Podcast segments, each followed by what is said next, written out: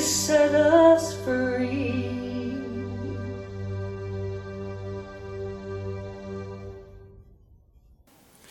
Who You Say I Am. I Am Who You Say I Am. Was für ein geniales Lied, was wir da gerade eben gehört haben. Ich bin das, was er sagt, dass ich bin.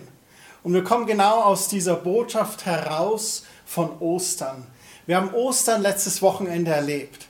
Wir haben erlebt, wie Jesus durch die Passion gegangen ist am Karfreitag, wie er sich hingegeben hat, das letzte Abendmahl, dann die Verhaftung, die Verurteilung, die Geißelung und dann diese schreckliche Kreuzigung, Verspottung und Hinrichtung. Und dann Stille am Samstag. Die Jünger haben sich eingeschlossen. Sie wissen nicht genau, wie geht es weiter. Und dann am Sonntag das große Ereignis, Ostersonntag. Drei Frauen gingen nach diesem Ruhetag, dem Sabbat, ans Grab. Der Stein war weggerollt, Jesus ist auferstanden und das Grab ist leer. Der Leichnam war weg. Und die Frauen erinnerten sich an die Worte von Jesu und voller Begeisterung eilten sie zurück in die Stadt und berichteten es den Jüngern. Und einige der Jünger hielten es für leeres Gerede. Sie glaubten ihnen nicht. Aber Petrus und ein anderer Jünger, die rannten zum Grab, um sich zu vergewissern. Und sie kamen hin, das Grab war leer. Die Frauen hatten die Wahrheit gesagt, Jesus ist auferstanden. Was für ein Tag dieser Ostermorgen. An diesem Ostermorgen ist noch was ganz Besonderes passiert. Und wir befinden uns jetzt am Sonntag nach Ostern und es bietet sich an, diese Geschichte anzusehen über die zwei Jünger, die auf dem Weg nach Emaus waren. Und das ist der Tag der Auferstehung am Nachmittag. Und ich möchte mit euch lesen in Lukas 24 ab Vers 13. Am selben Tag gingen zwei von den Jüngern nach Emaus, einem Dorf, das zwei Stunden von Jerusalem entfernt liegt. Unterwegs sprachen sie miteinander über alles, was in den zurückliegenden Tagen geschehen war. Und während sie so miteinander redeten und sich Gedanken machten, trat Jesus selbst zu ihnen und schloss sich ihnen an. Doch es war, als würden ihnen die Augen zugehalten, sie erkannten ihn nicht. Das sind die zwei Jünger am Auferstehungstag sprechen über alles, was geschehen ist und Jesus kommt zu ihnen, aber sie erkennen ihn nicht. Geht es ihnen wie Maria Magdalena, die Jesus sogar für den Gärtner hielt, weil sie ihn nicht erkannte? Warum war das? Was, was war denn da los? Es heißt weiter, dass Jesus sie fragte, worüber redet ihr denn miteinander auf eurem Weg? Da blieben sie traurig stehen und einer von ihnen, er hieß Kleopas, er meinte, bist du der Einzige, der sich zurzeit in Jerusalem aufhält und nichts von dem weiß, was dort in diesen Tagen geschehen ist?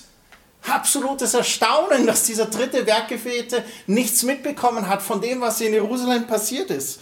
Überall wurde davon gesprochen. Der Menschenauflauf beim Passafest, die Folter und Kreuzigung, der finsterne Himmel mit dem Erdbeben und dann den zerrissenen Vorhang im Tempel beim Allerheiligsten. Überall wurde darüber berichtet. Heute wäre Twitter voll, Facebook, Instagram, das Fernsehen, die Medien, die Zeitungen. Alles war voll davon. Lasst uns weiterlesen. Im Vers 19 heißt es, was ist denn geschehen? fragte Jesus. Sie erwiderten, es geht um Jesus von Nazareth, der sich durch sein Wirken und sein Wort vor Gott und vor dem ganzen Volk als mächtiger Prophet erwiesen hatte Ihn haben unsere führenden Priester und die anderen führenden Männer zum Tod verurteilen und kreuzigen lassen. Und wir hatten gehofft, er sei es, der Israel erlösen würde. Heute ist außerdem schon der dritte Tag, seitdem das alles geschehen ist. Doch nicht genug damit. Einige Frauen aus unserem Kreis haben uns auch noch in Aufregung versetzt. Sie waren heute früh am Grab und fanden seinen Leichnam nicht. Als sie zurückkamen, erzählten sie, Engel seien ihnen erschienen und hätten ihnen gesagt, dass er lebt. Darauf gingen einige von uns zum Grab und fanden alles so, wie es die Frauen berichtet hatten, aber ihn selbst sahen sie nicht. Da sagte Jesus zu ihnen, ihr unverständigen Leute, wie schwer fällt es euch, all das zu glauben, was die Propheten gesagt haben? Musste denn der Messias nicht das alles erleiden, um zu seiner Herrlichkeit zu gelangen? Und dann ging er mit ihnen die ganze Schrift durch und erklärte ihnen alles, was sich auf ihn bezog. Zuerst bei Mose und dann bei sämtlichen Propheten. So, hier sehen wir die drei. Und jetzt passieren zwei Dinge nach diesem Erstaunen von Kleopas und seinem Weggefährten. Kleopas und sein Kollege, die klären erst einmal Jesus auf, als ob er nicht da gewesen wäre. Schau mal, das ist alles passiert.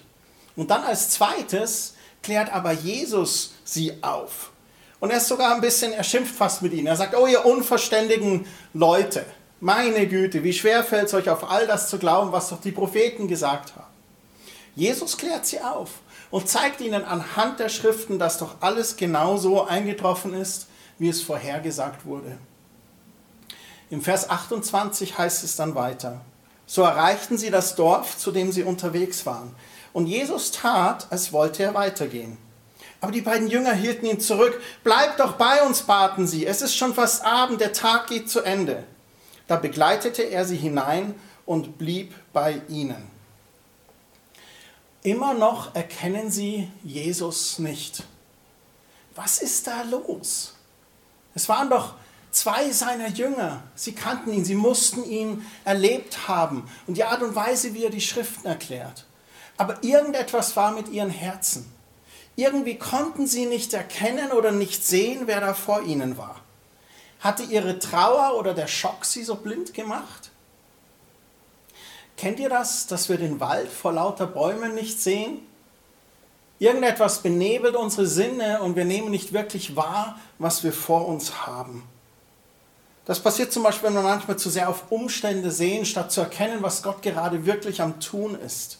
Wir sind wie geblendet und Gott muss diesen Schleier von unseren Augen wegnehmen.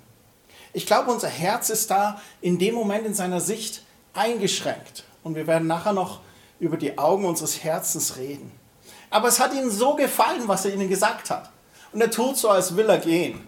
Eine Finte, die Jesus hier tut. Aber sie sagen, nein, nein, bleib bei uns, wir wollen mit dir zu Abend essen. So er bleibt. Und dann kommt das erstaunliche Erlebnis, und das erinnert mich an die Osterbotschaft von Kerstin von letzter Woche. Im Vers 30 heißt es, als er dann mit ihnen am Tisch saß, dann nahm er das Brot, dankte Gott dafür, brach es in Stücke und gab es ihnen. Da wurden ihnen die Augen geöffnet und sie erkannten ihn. Doch im selben Augenblick verschwand er.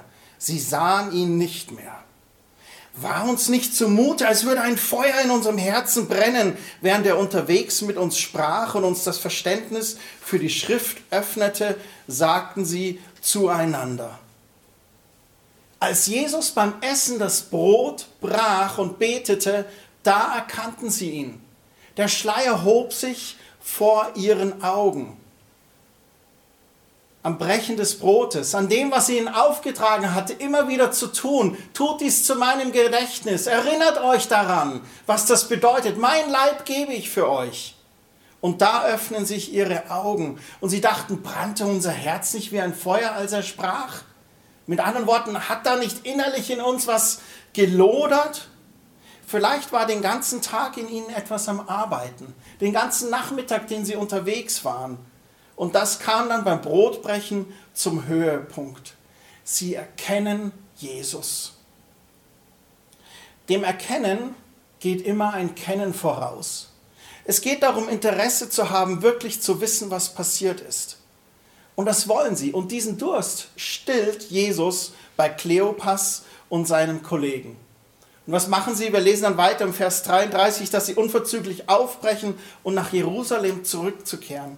Dort fanden sie alle versammelt, die Elf und die, die sich zu ihnen hielten. Man empfing sie mit den Worten, der Herr ist tatsächlich auferstanden, er ist Simon erschienen.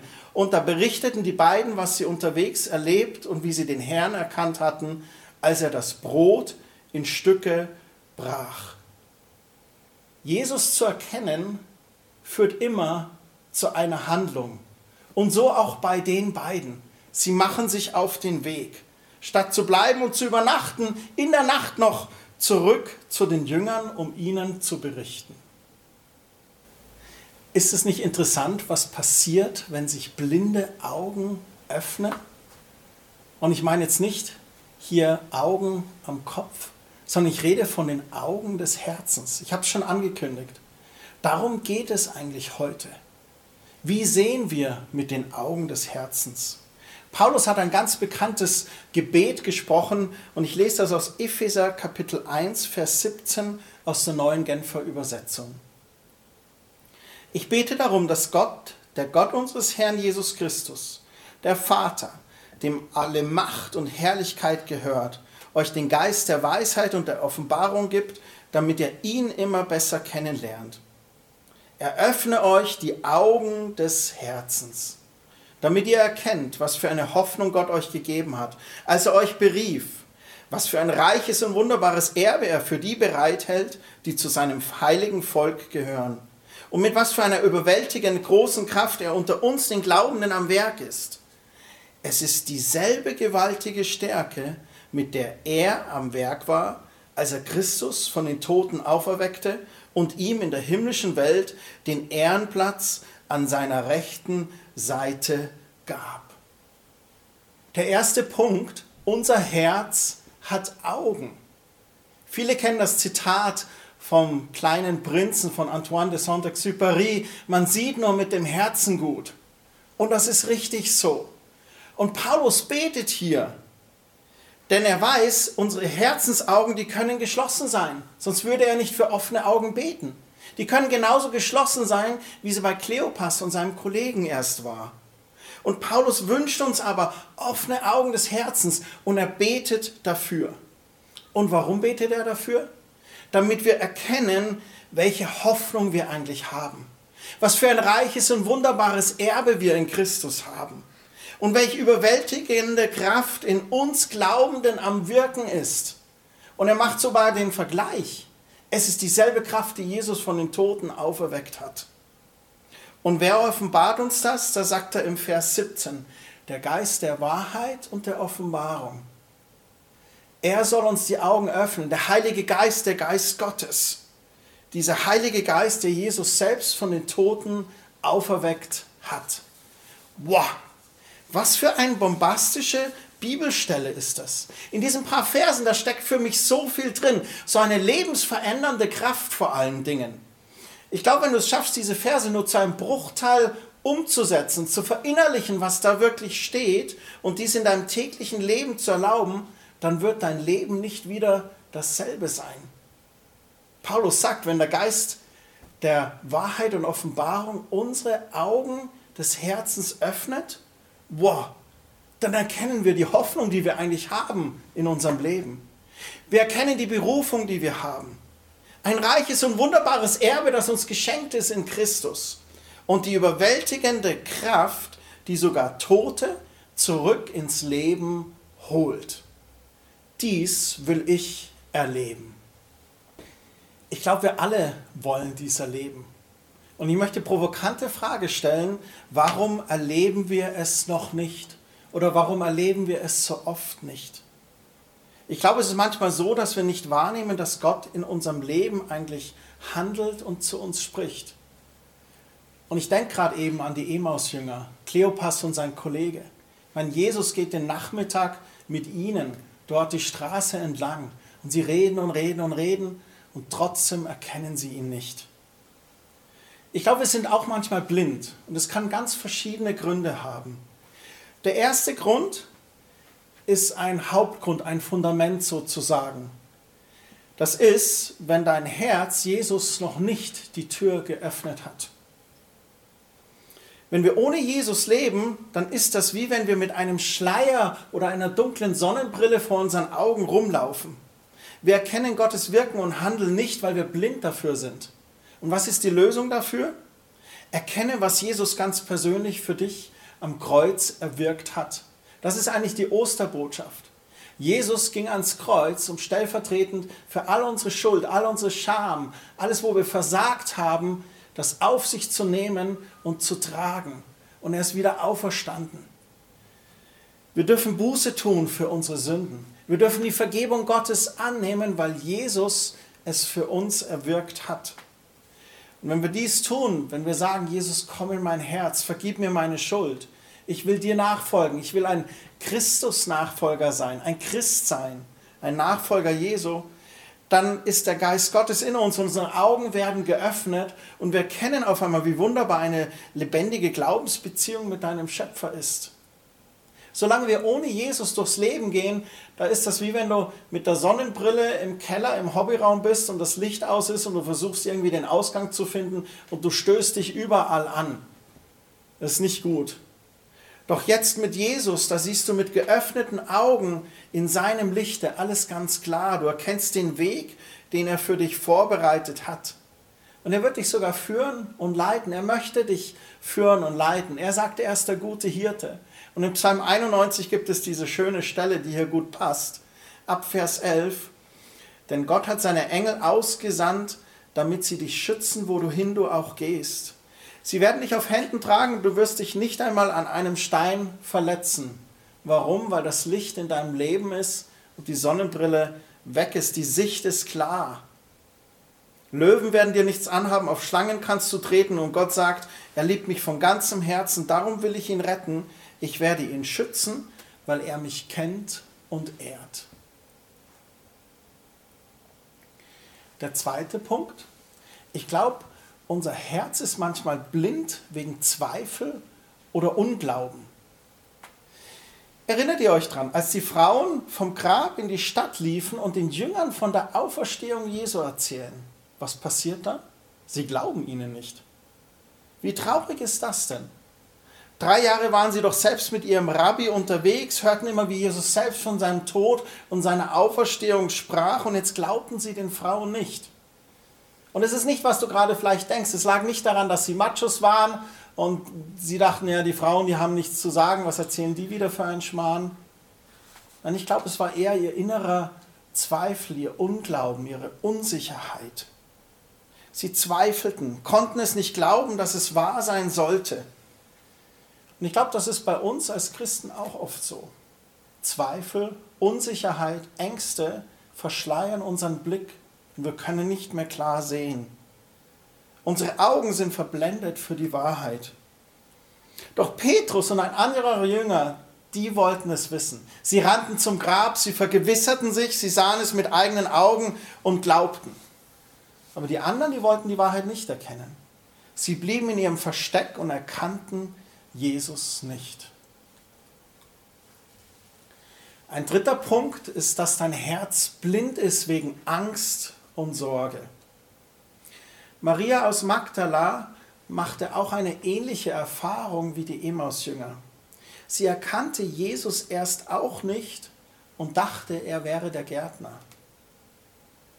Ich glaube, dass Maria und Kleopas und sein Kollege vielleicht aus Angst oder Sorge blind waren. Was war jetzt los? Wie geht es weiter? Sie sahen vielleicht zu sehr auf die Umstände, statt auf das zu sehen, was sie aus den Schriften und von Jesus wussten. Und so erklärte Jesus den zwei Jüngern nochmal die Schriften. Dass es genau nämlich so kommen würde, wie es schon immer vorausgesagt wurde und wie Jesus es ihnen ja immer gesagt hatte. Jesus sprach im Gleichnis von Seemann davon, dass die Sorgen der Welt den guten Samen des Wortes Gottes in uns ersticken. Das dürfen wir nicht zulassen, dass Sorge oder Angst den Samen von Gottes Wort ersticken. Es gibt auch noch weitere Gründe, auf die ich heute nicht eingehen möchte, wie zum Beispiel Verführung durch Wohlstand, wo wir denken, wir brauchen Gott nicht und sind abgelenkt. Oder Ablenkung durch Versuchung, Lust und Sünde. Wir sehen also hier sogar bei Jesu engsten Vertrauten und Jüngern, wie schnell sie Jesus und seine Worte aus den Augen verloren haben. Für manche ganz unglaublich. Wie können die denn nach drei Jahren mit ihrem Rabbi? Und für manch andere von euch vielleicht ganz verständlich, das ist doch menschlich. Angst, Sorge, Zweifel, Unsicherheit. Wie geht es uns? Wir fragen uns oft, wo Gott gerade ist und übersehen dabei zu sehen, ob Gott nicht gerade am Wirken ist. So wie die Personen, von denen wir heute gesprochen haben. Wie schaffen wir es, Jesus zu erkennen und in unserem Leben zu erfahren? Das erste Wichtigste ist natürlich für dich, falls du noch nicht mit Jesus gehst, brauchst du eine Bekehrung zu Jesus hin. Jesus reicht dir deine Hand. Das ist die Botschaft von Ostern, wie ich vorhin schon gesagt habe. Wenn du mehr Licht in deinem Leben haben willst, wenn du mehr Gott erleben möchtest in deinem Leben, dann tue Buße. Erkenn, dass Jesus deine Schuld und Scham am Kreuz von Golgatha getragen hat und er reicht dir die Hand zur Vergebung deiner Sünden. Das zweite ist, entledige dich allen Hindernissen, die dich davon abhalten, Jesus wirklich klar zu sehen. Was meine ich damit? Wir haben vorhin schon über die Dinge gesehen. Zweifel, Angst, Sorge, aber auch Verführung und Kompromisse oder Sünde. Es bedeutet für einige von euch heute vielleicht reinen Tisch mit Jesus zu machen. Und wenn du das hörst und mit Jesus gehst und sagst, da sind so ein paar Schubladen, die halte ich momentan bedeckt und ich weiß, da sollte ich reinen Tisch machen, dann weißt du genau, was ich meine. Bei unserem Zweifel zum Beispiel, stelle dich deinem Zweifel. Manchmal denken wir Christen, wir dürfen nicht zweifeln. Das ist falsch. Ich glaube, es ist sogar ganz wichtig, dass wir die Zweifel nicht verstecken, sondern uns den Zweifeln stellen. Und mehre aber deinen Glauben durch Gottes Wort. Es ist okay zu zweifeln, aber suhle dich nicht wie eine Schweinesau in deinen Zweifeln. Nein, es geht darum, sich den Zweifeln zu stellen. Konfrontiere deine Zweifel mit der Wahrheit von Gottes Wort bei deinen Ängsten, das ist ein riesengroßes Thema. Das lässt sich eigentlich gar nicht in einem Satz beantworten. Aber es gibt eine Stelle, wo es heißt, dass wir keinen Geist der Furcht haben, sondern der Liebe, der Kraft und der Besonnenheit. Ich glaube, Angst ist des Teufels stärkste Waffe. Ich sehe das oft bei uns Männern, wie oft wir gelähmt sind durch Angst oder Unsicherheit oder was wäre, wenn. Und ich habe erlebt bei mir persönlich, diese Ängste schwinden, wenn ich mich ganz bewusst dem Heiligen Geist hingebe. Je mehr ich Heiligen Geist in meinem Leben erlaube, desto mehr verschwindet diese Angst. Und ich werde gestärkt durch seine Liebe und er ist mir Kraft. Wenn du Sorgen hast, wirf deine Sorgen auf den Herrn. Ja, wirf sie auf den Herrn und lass ihn hinein, vertraue sie ihm an. Der Punkt ist der, wir können uns an diesen Sorgen festhalten, aber es führt zu gar nichts. Und Paulus schreibt im Philipperbrief, wir dürfen all unsere Sorgen auf Gott werfen und er sorgt sich dann um uns. Tu dein Teil, indem du lernst loszulassen und Gott diese Dinge anzuvertrauen, ihm im Gebet zu geben. Denn wenn du nicht loslässt, dann spielst du eigentlich selber Gott und du bist nicht Gott. Überlass Gott deine Sorgen. Überlass ihm das. Er ist Gott allein. Und als letztes, mach keine Kompromisse mehr. Gehe all in mit Gott. Es gibt diesen Spruch so all in, yeah, I'm all in, ich bin voll dabei, 100 Prozent. Lass uns all in mit Jesus sein. Jesus gab 100 Prozent, gib du ihm deine 100 Prozent. Und nicht um ihm wohl zu gefallen oder irgendwas zu verdienen, sondern um dich zu befreien von den Ketten und Fesseln, die dich zurückhalten und bremsen. Und wenn es da Dinge gibt, wo du echt am Kämpfen bist und wo du nicht loskommst von irgendwelchen Süchten oder Abhängigkeiten, und das kann alles Mögliche sein, dann such dir Hilfe. Du kannst gerne uns in Quelltalk kontaktieren, wenn du Hilfe brauchst. Vertrau dich einem Seelsorger an, vertrau dich einem Freund an, irgendjemanden. Aber versuche, diese Kompromisse loszuwerden. Und als dritter Punkt, strecke dich nach dem aus, was Paulus im Epheserbrief betet. Bete dieses Gebet aus Epheser Kapitel 1. Sag zu Gott, Herr, öffne mir die Augen. Heiliger Geist, schenk mir diesen Geist der Wahrheit und der Offenbarung. Lass mich erkennen, zu was ich berufen bin. Lass mich erkennen, welches Erbe ich in dir habe und wirke mit deiner Kraft dieselbe Kraft, die Jesus von den Toten auferweckt hat. Und meine eigentliche Frage an euch heute Morgen ist, wie geht es deinem Herzen? Wie geht es dir hier innen drin? Wo ist Jesus in deinem Herzen? Sind die Augen deines Herzens geöffnet? Wie viel Geist Gottes erlaubst du in deinem Herzen gerade? All diese Fragen kannst du dir selbst nur beantworten. Und ich wünsche dir von ganzem Herzen, dass du dich ausstrecken kannst zu ihm. 100 Prozent. Dass du dieser Sehnsucht nachgehst. Es gibt viele irdische Dinge, die uns Befriedigung geben. Aber in meinem eigenen Leben habe ich erlebt, das Einzige, was wirklich wahre Befriedigung gibt, ist zu erleben, wie der Heilige Geist in meinem Leben mich erfüllt, befriedigt. Liebe, Kraft, Freude, Frieden und so vieles mehr schenkt. Dass Jesus kam, hatte ein Augenmerk. Und dieses eine Augenmerk ist, dass er wollte, dass Gottes Kraft, der Heilige Geist hier unter uns wirken kann. Und Jesus selbst in seinem Dienst hat eine Stelle aus Jesaja zitiert, aus Kapitel 61, Vers 1. Da heißt es, der Geist des Herrn ruht auf mir, weil er mich berufen hat. Er hat mich gesandt, den Armen die frohe Botschaft zu bringen, die Verzweifelten zu trösten. Ich rufe Freiheit aus für die Gefangenen. Ihre Fesseln werden nun gelöst und die Kerkertüren geöffnet. Ich rufe ihnen zu, jetzt erlässt Gott eure Schuld. Doch nun ist auch die Zeit gekommen, dass der Herr mit seinen Feinden abrechnet. Er hat mich gesandt, alle Trauernden zu trösten. Und diese Prophezeiung wurde wahr mit Jesus Christus. Und als Jesus ging, sagte er, es ist gut, dass ich gehe, weil der Heilige Geist wird kommen. Und der Geist Gottes ist hier auf Erden und möchte genau das in uns bewirken.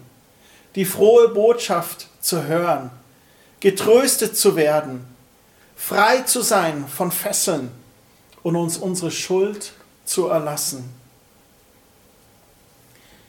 In Johannes Kapitel 20 in Vers 19, und das ist meine letzte Bibelstelle für heute, da wird berichtet, wie der Auferstandene den Jüngern erscheint. Und das ist ganz interessant, was Jesus da macht. Schau das mal genau mit mir an. Johannes 20, Vers 19. Es war am Abend jenes ersten Tages der neuen Woche. Die Jünger hatten solche Angst vor den Juden, dass sie die Türen des Raumes, in dem sie beisammen waren, verschlossen hielten. Mit einem Mal kam Jesus, trat in ihre Mitte und grüßte sie mit den Worten, Friede sei mit euch. Das ist erstmal das erste Augenmerk, auf was ich hinweisen möchte. Die Jünger haben sich verbarrikadiert. Zweifel, Ängste, Sorgen, wie geht es weiter, eingeschlossen. Aber für Jesus ist eine verschlossene Tür kein Hindernis. Jesus erscheint ihnen, kommt in den verschlossenen Raum und was ist das Erste, was er sagt? Friede sei mit euch. Dieses Wort Shalom bedeutet nicht nur Frieden, sondern dieses Wort Shalom bedeutet, dass in allen Bereichen deines Lebens der Friede Gottes so ausgebreitet ist, dass da Sättigung ist. Und so erscheint er ihnen. Und dann heißt es weiter im Vers 20, dann zeigt er ihnen seine Hände und seine Seite. Als die Jünger den Herrn sahen, wurden sie froh. Und dann wiederholt Jesus das nochmal. Friede sei mit euch, sagte Jesus noch einmal zu ihnen. Wie der Vater mich gesandt hat, so sende ich jetzt euch. Und er hauchte sie an und sagte, empfangt den Heiligen Geist. Wem ihr die Sünden vergebt, dem sind sie vergeben. Wem ihr sie nicht vergebt, dem sind sie nicht vergeben. Jesus trifft die Jünger wieder. Er beruhigt sie erstmal. Er wiederholt das zweimal. Friede sei mit euch. Der Friede Gottes sei groß in euch. Und dann, was macht er dann? Er haucht sie an mit Heiligem Geist. Das ist schon fast wie so ein Vorpfingsten. Und dann sagt er auch noch, wem ihr die Sünden vergebt, dem sind sie vergeben. Jesus geht hier schon wieder gleich in den Auftrag rein, den er für uns hat. Ich wünsche mir das als Leib Christi, dass der Atem des Heiligen Geistes durch unser Leben weht und sichtbar ist. Dass wir eine Sehnsucht haben, wirklich geöffnete Augen des Herzens zu haben und der Heilige Geist mächtig in uns wirkt. Und dass wir dieses weitergeben, so wie Jesu Wunsch das an seine Jünger war. Vergebt einander die Sünden und ihnen sind sie auch vergeben. Ich möchte jetzt noch einladen mit dem nächsten Lied in eine Zeit, Gott zu suchen. Diese Zeit zu nutzen und Gott wirklich zu suchen und ihn zu fragen. Und bevor wir dieses Lied hören, möchte ich noch ein Gebet beten. In diesem Gebet geht es ganz einfach um die ersten zwei Punkte, die ich vorhin genannt habe. Jesus ganz persönlich als Erlöser anzunehmen, diese Lebensbuße, die zu tun und ihn ins Leben einzuladen. Und als zweites auch um Vergebung zu bitten, wo du vielleicht Kompromisse gemacht hast. Reinen Tisch bei Jesus zu machen. Möchtest du mit mir beten? Ich bete vor und du kannst es dann gerne für dich nachbeten.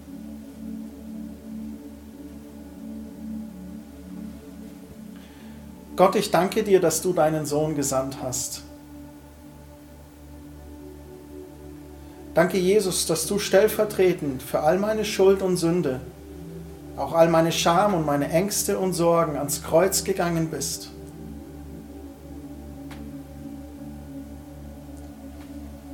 Und danke, dass du von den Toten auferstanden bist.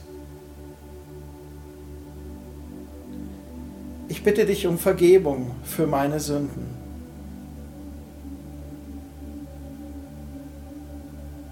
Ich danke dir, dass du mich annimmst, wie ich bin. Und dass du mich reinwäschst durch dein kostbares Blut. Danke, dass du mich liebst.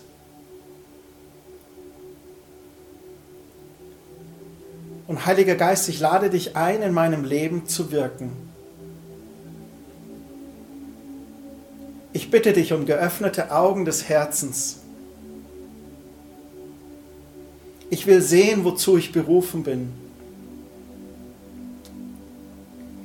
Ich brauche deine Hoffnung und deine Kraft in meinem Leben.